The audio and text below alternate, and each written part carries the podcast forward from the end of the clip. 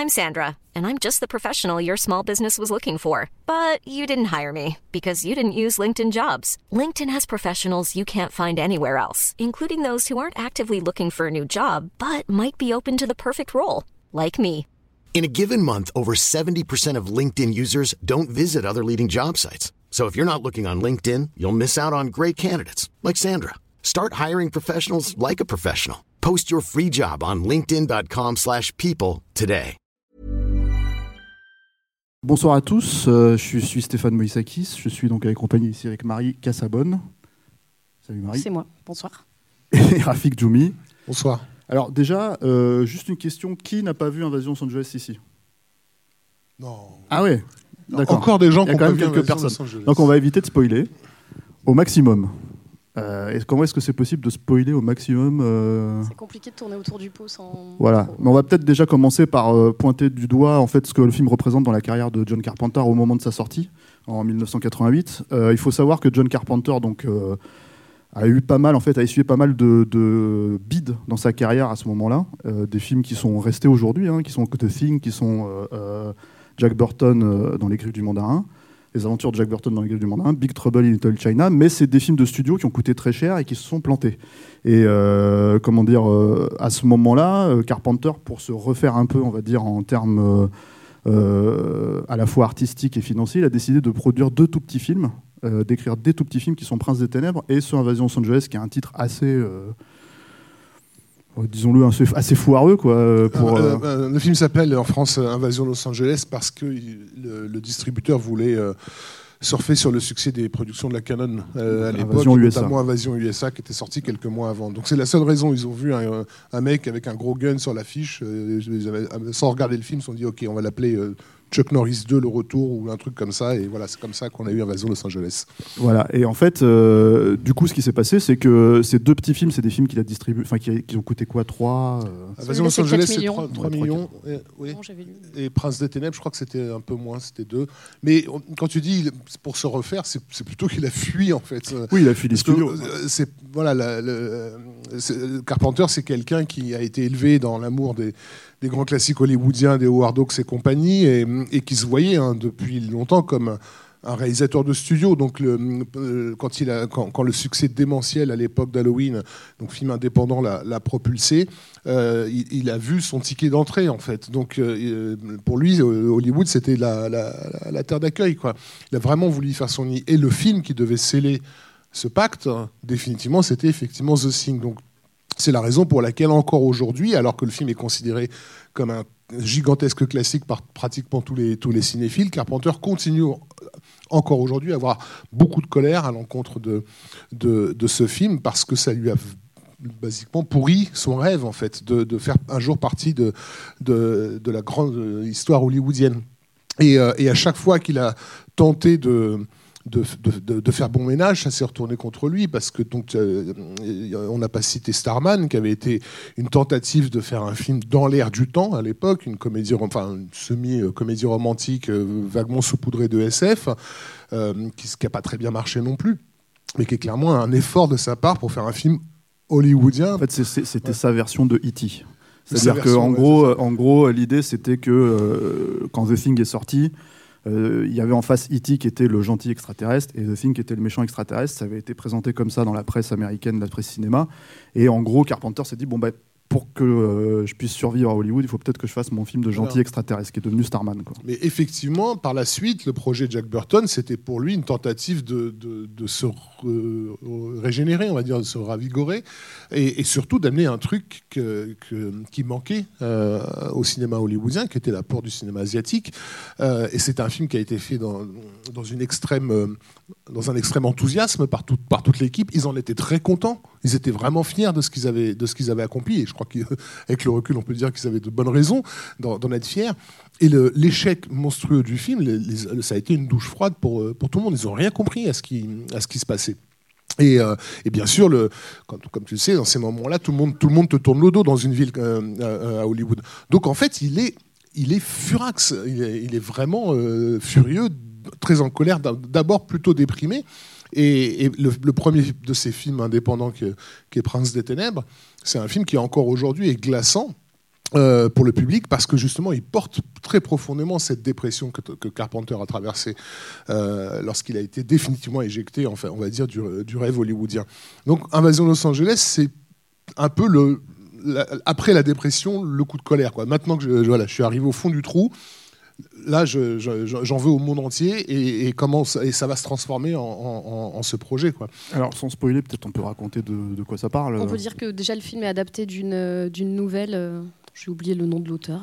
euh. Euh, des années 60, mais Ouais. c'est euh, et J'ai un plus le nom, mais euh, 8 o'clock in the morning, ouais, ça s'appelle. qui s'appelle en français Les Fascinateurs, euh, qui raconte l'histoire euh, d'un personnage qui se réveille d'une euh, séance d'hypnose et qui voit le monde tel qu'il est en fait. Et euh, donc c'est le trope que reprend euh, ici Carpenter. Euh, la nouvelle avait été aussi déclinée en, comic book et donc il s'est inspiré de ces deux euh, de ces deux matériaux pour faire son film. Euh, il avait C'est- très court. Hein. ouais ouais, Ouais, c'est super court. La euh, nouvelle elle fait quelques pages à peine. C'est vraiment très court. le comic book daté de 86, en fait, il a acheté les droits à ce moment-là. Voilà. Et, euh, et donc lui, il a, il a écrit le scénario euh, alors qu'il a signé d'un pseudo euh, sur. Frank sur- Armitage. Ouais, qui est, qui est, je crois, je crois que c'est le nom du personnage de, de Keith David dans le film. Et Hermitage vient de, vient de Lovecraft. Lovecraft, en Mm. fait. Et euh, parce qu'il signait souvent des, postes, différents postes dans ses films avec des, pseudos. Et, euh, et c'est aussi parce que euh, Sandy King, qui, était sa productrice à l'époque, qui n'était pas encore son épouse, et, et Roddy Piper, qui est l'acteur principal, avait aussi un petit peu participé à l'écriture du scénario. Donc c'était aussi une histoire de ne pas prendre tout le crédit pour lui. Donc.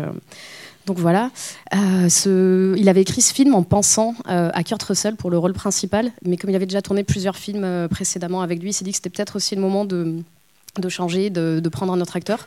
Et, euh, et Carpenter, donc on sait qu'il est très fan de jeux vidéo et de NBA, mais il est aussi très fan de catch. Et euh, il avait vu en fait euh, Roddy Piper, il l'avait rencontré, je crois, sur un tournoi de catch. Et, en fait, il s'est dit, c'est lui que je veux pour ce rôle-là. Il aimait bien son côté un peu homme du peuple, homme qui a vécu, son visage avec des cicatrices. Et il se disait, c'est quelqu'un qui, peut amener quelque chose à ce personnage-là et qui peut faire, faire, résonner quelque chose. Et, d'ailleurs, il, a, il a beaucoup donné de sa personne. Il a donné euh, bah, la fameuse réplique euh, culte euh, qui, quand il dit qu'il est là pour botter des culs et, manger des chewing-gums et qu'il a plus de chewing-gum, bah, en fait, ça vient de, de, de, catcheur qui avait donc un carnet de punchline à la con qu'il était censé sortir dans les interviews pour un peu provoquer, pour parler de son prochain combat et tout. Et ça, donc il a donné ce carnet-là à- Carpenter en lui disant voilà, j'ai toute une liste de répliques si tu veux. Et il est tombé sur celle-là, il a fait ouais, c'est, elle va pas forcément hyper bien dans le film, c'est un peu hors de propos, mais elle est bien, donc on la prend quoi. Donc, euh, donc voilà, il y a aussi l'apport de, de cet acteur-là euh, dans le film.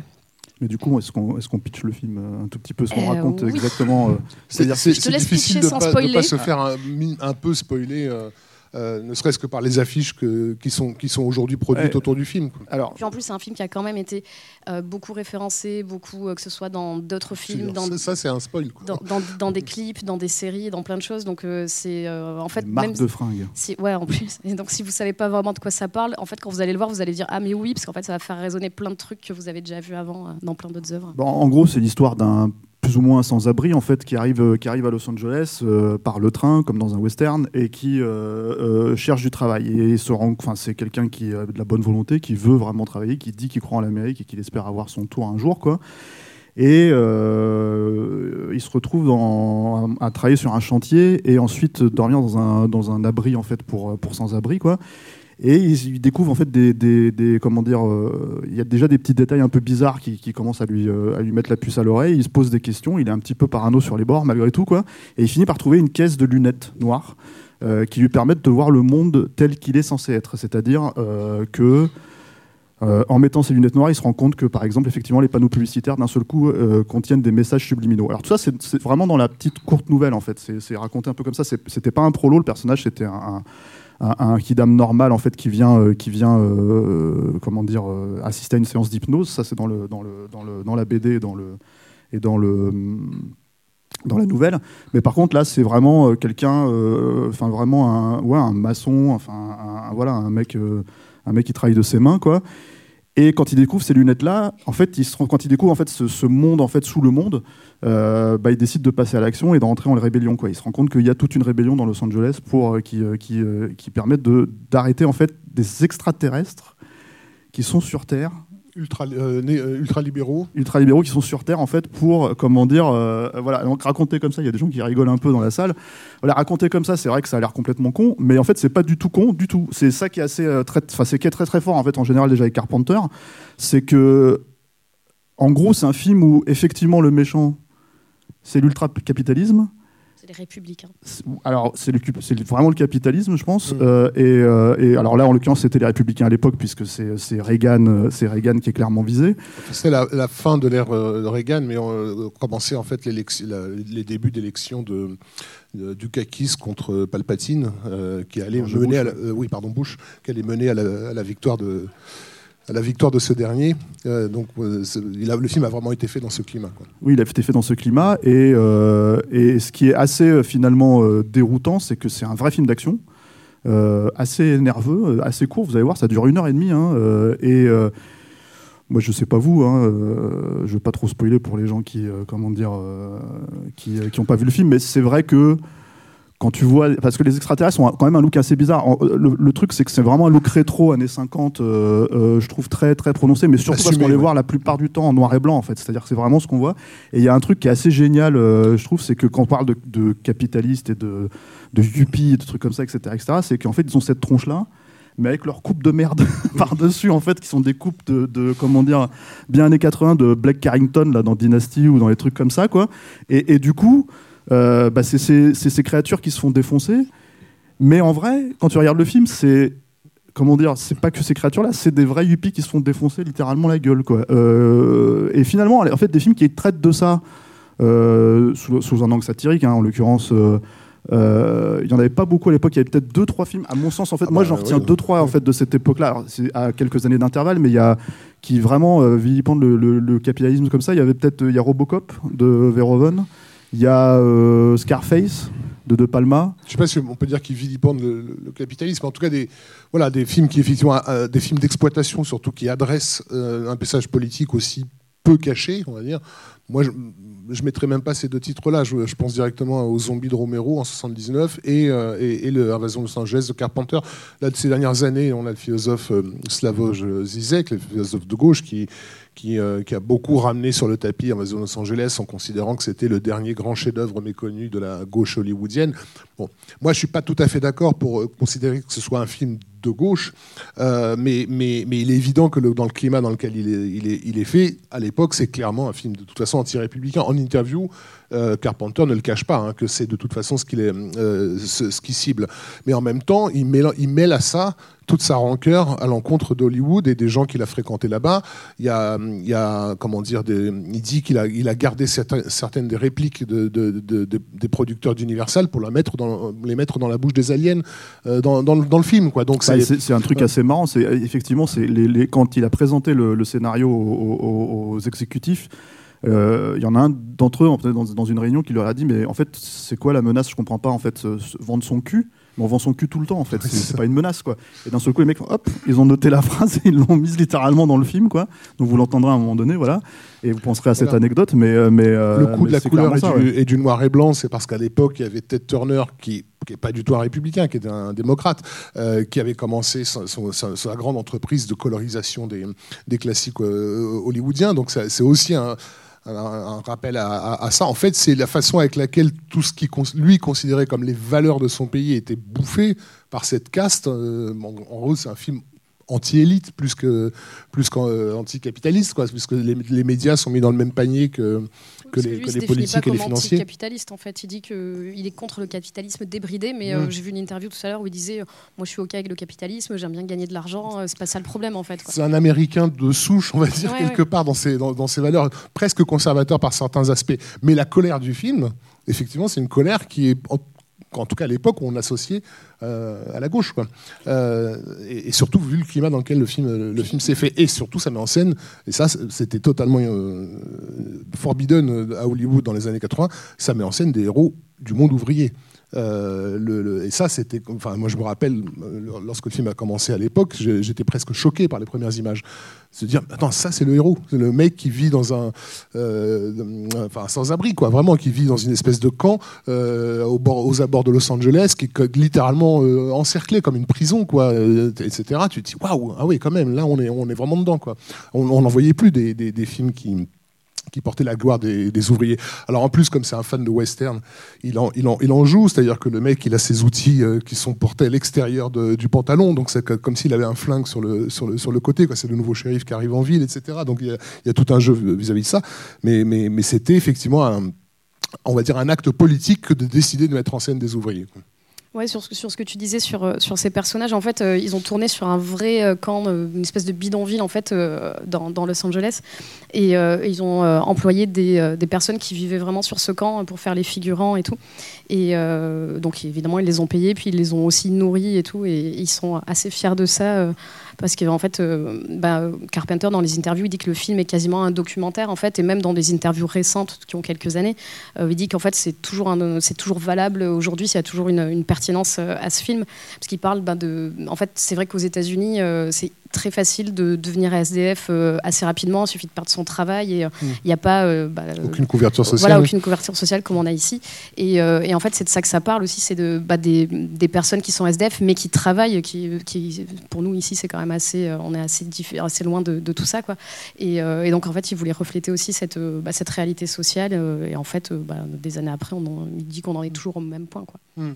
Oui, pour lui, de toute façon, les années 80 ne sont pas vraiment terminées, c'est ce qu'il avance. Et, euh, il peut-être, faut peut-être parler un peu de, entre guillemets, de, de fabrication même du film, c'est-à-dire de mise en scène, c'est-à-dire que euh, le film si on peut vous le présenter ce soir aujourd'hui, qu'il est encore, enfin pour moi, il n'a pas vieilli. Hein. Il, est clairement marqué en fait de, la fin des années 80, mais il n'a pas vieilli dans le sens où Carpenter en fait a toujours travaillé son cinéma avec une espèce d'épure. Euh, bon, quand, vous écoutez sa musique, ça, s'entend ne serait-ce que dans son fonctionnement, voilà, euh, rythmique quoi. Mais il y a de ça aussi en fait dans la simplicité absolue euh, dans laquelle le film finalement déploie justement se sert de, ce, de, de cette toile de fond en fait qui est la pauvreté aux États-Unis pour en fait euh, faire ressortir son sujet, pour faire ressortir en fait euh, des, éléments finalement du fantastique assez simples, euh, mais qui sont glaçants en fait justement parce que en fait c'est une toile de fond qu'on peut connaître. Et ce fonctionnement-là, il, est aussi en fait assez efficace dans sa mise en scène parce que tout, toute l'idée en fait du faire du noir et blanc, toute l'idée de, d'expliquer que c'est à travers la télévision en fait que tout ça ça passe. Effectivement, c'est gorgé de sens parce que c'est ce que c'est ce que lui en fait Rafik en a un peu parlé, c'est toute l'idée en fait de ce qu'il lui il essaye de défendre comme valeur en fait artistique. Mais il y a aussi tout simplement l'idée que, euh, en gros, les règles du fantastique, les règles de la science-fiction sont très claires. À la limite, il y a un plan dans le film, c'est vrai, où on, se dit tiens, ils ont vraiment besoin d'expliquer que c'est des extraterrestres. Alors vous le verrez dans le film, c'est un plan un peu fantasque parce qu'on commence à se poser des questions, on se dit tiens, pourquoi, quelles, sont les règles à ce moment-là? Mais en dehors de ça, c'est un vrai western film d'action euh, qui va euh, vraiment à l'essentiel et qui voilà, il y a une scène de baston, on n'en a pas parlé parce que c'est quand même une scène. Qui dure 5 minutes Pour les gens qui, voilà, qui, qui n'ont pas vu le film, il y a une scène de baston assez euh, énorme euh, au milieu du film qui est une référence ouverte en fait à l'homme tranquille. L'homme tranquille, ouais. Euh, euh, combat entre McLaglen et, John Wayne, mais, et qui leur a pris, je crois, 4 ou 5 jours de, de tournage 3 jours de tournage et surtout 3 semaines de préparation. je crois. ça, hein, il y a, plusieurs euh, versions, un peu selon la police et selon les organisateurs, parce que euh, Carpenter il dit qu'ils ont répété pendant un mois et demi dans son jardin. Et en fait, quand tu vois l'interview de, de euh, je sais plus quel acteur qui dit qu'ils ont répété pendant 2 semaines et qu'ils ont tourné en 3 jours. Mais en fait, par contre, sur le script, il y avait juste marqué The fight continues et il y avait des pages blanches. donc ils ont tout euh, travaillé sur le moment. En fait, euh, rien n'était. De toute façon, Carpenter, il storyboard pas ses films et tout. Donc tout était, euh, rien n'était prévu. Ils ont travaillé. En fait, comme, comme Andy Piper est un, est un catcher, en fait, ils ont, bah, il y a quelques prises de catch, vous verrez dans, dans la baston. Et ils, ont, ils ont appris à se battre aux acteurs pour, sur le moment pour faire, le, pour faire la scène. Ils ont, je crois qu'ils ont peint des matelas sur de la couleur du sol pour pouvoir faire ces fameuses prises de catch et tomber en sécurité. Et, et, donc ils ont tourné ouais, au moins 2-3 semaines, euh, sur, euh, jours pardon, euh, sur cette scène. le, comédien Keith David, en fait, il avait remarqué sur The Thing, en fait, il faisait partie de, du casting de, The Thing. Effectivement, il l'a il surtout choisi parce qu'il il, a une carrure qui fait qui peut faire face à celle de, celle de Roddy Piper. Par contre, c'était pas c'était pas un combattant, d'où la nécessité de bien répéter le, le, truc. Et effectivement, le fait d'avoir fait autant durer cette, cette, cette séquence, c'est pour le coup un, un acte de, enfin oui, de, de cinéphilie ouverte, c'est-à-dire que le spectateur lambda, il comprend pas pourquoi cette scène est aussi longue en fait. Euh, il comprendrait, il comprend la, notion de cette séquence puisqu'en gros le, personnage tente de convaincre euh, celui qu'il considère comme son ami de enfin enfiler ses lunettes pour pouvoir euh, le rejoindre dans sa conspiration, quoi. et l'autre refuse obstinément, mais plus par fierté qu'autre chose, en fait. Et, ça, on l'a compris assez vite. Attachement à ses valeurs aussi. Je pense qu'en fait, si la, si, la, si la baston, elle dure aussi longtemps, c'est parce qu'en fait, il faut lui, lui désapprendre ce qu'il sait à coup de mandale dans la gueule en fait. C'est un peu le, truc euh, le truc qui est assez étonnant en fait mais c'est assumé et, et, et, assez drôle d'ailleurs hein, parce que la scène en soi c'est alors c'est l'homme tranquille mais par voie de Bud Spencer parce que c'est un peu rigolo quand même. Il y a plein à un moment au bout d'un moment ça devient vraiment marrant parce que ils s'arrêtent ils sont épuisés il s'envoie, enfin, il y en a un qui manque vraiment, il défonce la bagnole, donc l'autre se dit putain, mais d'un seul coup, si tu te rappelles qu'ils sont potes entre eux et que et qu'en fait il a failli le tuer, tu vois, donc en fait ça devient tout un espèce de jeu très chorégraphié euh, par Jeff Imada qui était euh, le, chef cascadeur en fait habituel de, Carpenter, quoi, et, euh, qui joue d'ailleurs la plupart des, extraterrestres. C'est lui qui joue tous les rôles quasiment d'extraterrestres dès qu'on les voit en fait physiquement, quoi. Et, et, et, oui, c'est une scène assez drôle parce que je pense que tu pouvais pas la faire autrement finalement pour la faire durer aussi longtemps. Quoi. Et en même, et en même temps, c'est donc elle est entre guillemets trop longue. Euh, pour, j'entends par là pour un spectateur qui n'est pas prévenu. Euh, mais en même temps, c'est une respiration euh, dans, dans, le, film quelque part, parce que c'est aussi ce qui, pour, pour celui qui n'aurait pas encore compris qu'on est dans mi-chemin entre le film sérieux et la, et la satire, euh, le, caractère outrancier de cette scène, il est aussi là pour l'aider à basculer, parce que la deuxième partie du film, elle est quand même beaucoup plus satirique euh, que n'était euh, l'était le début. Le, début, les 20 premières minutes, on est presque dans un, film de SF parano classique. La référence, j'imagine, la plus évidente pour Carpenter, étant une autre série B très en colère des années 50, qui est l'invasion des profanateurs de sépulture de de Don Siegel, avec, euh, fait sur un scénario de Sam Peckinpah, euh, qui, était un peu le, film de, l'époque du macartisme qui mettait en scène l'ambiance dans le pays, on va dire, cette ambiance de, suspicion, de, crainte de l'autre, etc. Euh, donc c'est marrant qu'à trois, décennies d'écart, ces deux films se répondent aussi, exactement dans leur thématique paranoïaque. Alors, est-ce que c'est l'occasion justement de, de voir ce que cette paranoïa a généré culturellement. Parce que le, le, film, en fait, a laissé un héritage du coup euh, visuel très fort. déjà, comme beaucoup de choses chez Carpenter, hein, mm. enfin, la plupart de ses films sont faits remaker. Euh, on parle d'une éventuelle suite pour celui-là, même si euh, c'est difficile de savoir exactement ce qu'ils veulent faire avec ça. Roddy Piper, l'acteur principal, qui, est un catcheur aussi, donc comme on l'a dit, est mort il y a quelques années, donc je pense que ce sera difficile de faire une suite avec lui. Euh, mais, mais oui, alors il y a ça déjà, c'est-à-dire que ça, il faut savoir que c'est ça le truc avec Carpenter, c'est que ses, œuvres, elles sont tellement finalement euh, à contre-courant de l'époque où elles se font, qu'en fait elles marquent les esprits et elles finissent par rester dans le temps, euh, aussi par, par leur facture. Et il y a effectivement, bah, euh, on commence par quoi? Il y a notamment ce, comment dire, ces, slogans en fait qu'on retrouve. Bah, C'est-à-dire quoi là, il y, a deux films en fait de la fin du XXe siècle qui ont laissé une empreinte profonde dans on va appeler ça dans la pensée euh, paranoïaque, euh, quel que soit le bord politique, qui sont donc les lunettes de soleil de, de Zélive et euh, la pilule rouge de, Matrix, on va dire. qui chacun de ces deux films avait des, vues politiques lorsqu'ils ont été faits, mais, mais le symbole a échappé à ses, à ses créateurs. Et, Carpenter a, dû être sommé de s'expliquer parfois parce que ça a été récupéré par, par des gens auxquels il ne voulait pas forcément être Après, les, symboles ont échappé aussi aux gens qui les récupèrent.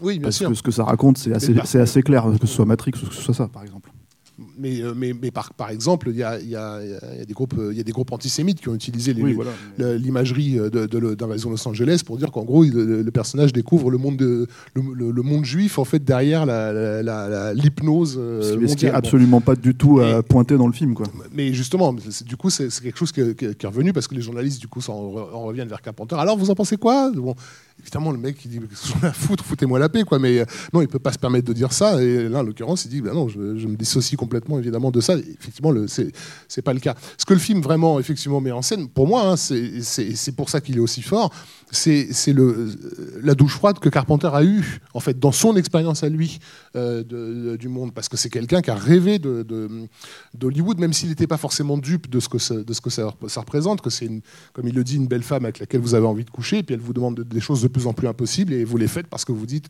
que je, vais avoir une nuit de plus avec elle, jusqu'à ce qu'à un, moment donné, vous dites non, j'ai plus envie de la baiser, il faut que je me casse. Quoi. Euh, et donc, il était vraiment dans, dans cette réalisation, et il y a à ce titre quelque chose qui pour moi est très fort dans, dans, le film, c'est que euh, il met pas en scène un mec qui tout d'un coup voit la, réalité du monde.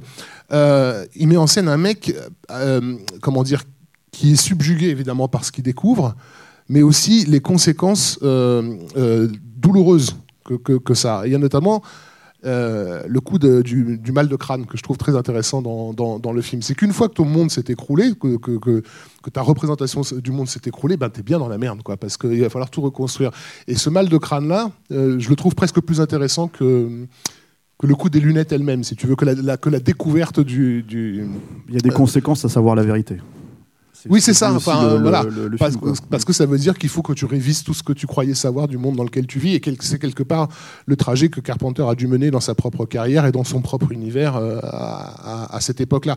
Dans le film, on a donc euh, euh, les, les, ouvriers, enfin les, les, SDF, qui essaient de regarder la télévision. Donc ils essaient de. La télévision fait évidemment fait partie de la machine hypnotique et, et c'est brouillé par un, message pirate en fait de gens qui essaient de les réveiller sur sur leurs conditions. Et c'est le, premier truc dont ils se plaignent. Quoi. C'est pas ils se plaignent pas de la qualité du programme, ils se disent ça me, ça me fait mal au crâne ce que ce mec est en train de, de, de, dire. Et je trouve ce mal de crâne intéressant parce que pour le coup, il est, il est, il est psychologiquement juste, en fait, on, va, on va, dire. Et la grande difficulté à, convertir quelqu'un, par exemple, à le faire sortir de sa zone de confort euh, par rapport à des vérités toutes faites, c'est justement de, de, le faire affronter ce, euh, cette douleur. D'ailleurs, quand ils ont tourné la séquence euh, avec toutes les affiches euh, euh, dévoilées, c'est-à-dire où il y avait marqué obéissez, reproduisez-vous, consommez, etc. Euh, Carpenter avait remarqué que les, passants de, à Los Angeles ne, s'arrêtaient pas en fait. Il y a du, make painting. Je trouvais ça tout à fait normal comme, comme, comme, comme affiche publicitaire. il y a aussi du make painting, hein, il me semble. Hein. Sur les, Alors, images, quand tu mets les lunettes, il y a un ou deux effets spéciaux, mais, mais, mais sinon après il y avait des, des, des, portions de rue qui ont quand même été. Parce qu'en fait ils avaient tous les décors en double et il est changé pendant la nuit pour retourner les scènes les mêmes scènes euh, pour passer de l'un à l'autre. Enfin, on n'avait pas spoilé les films, mais on a quand même pas mal spoilé les films. Donc on va peut-être s'arrêter là. Euh, on va peut-être s'arrêter là, on va peut-être les laisser découvrir le film, parce que je pense qu'il est l'heure d'ailleurs. Il est 20h01. On parle beaucoup. Bon, et eh ben moi je vous dis bon film. On va débarrasser. bon film.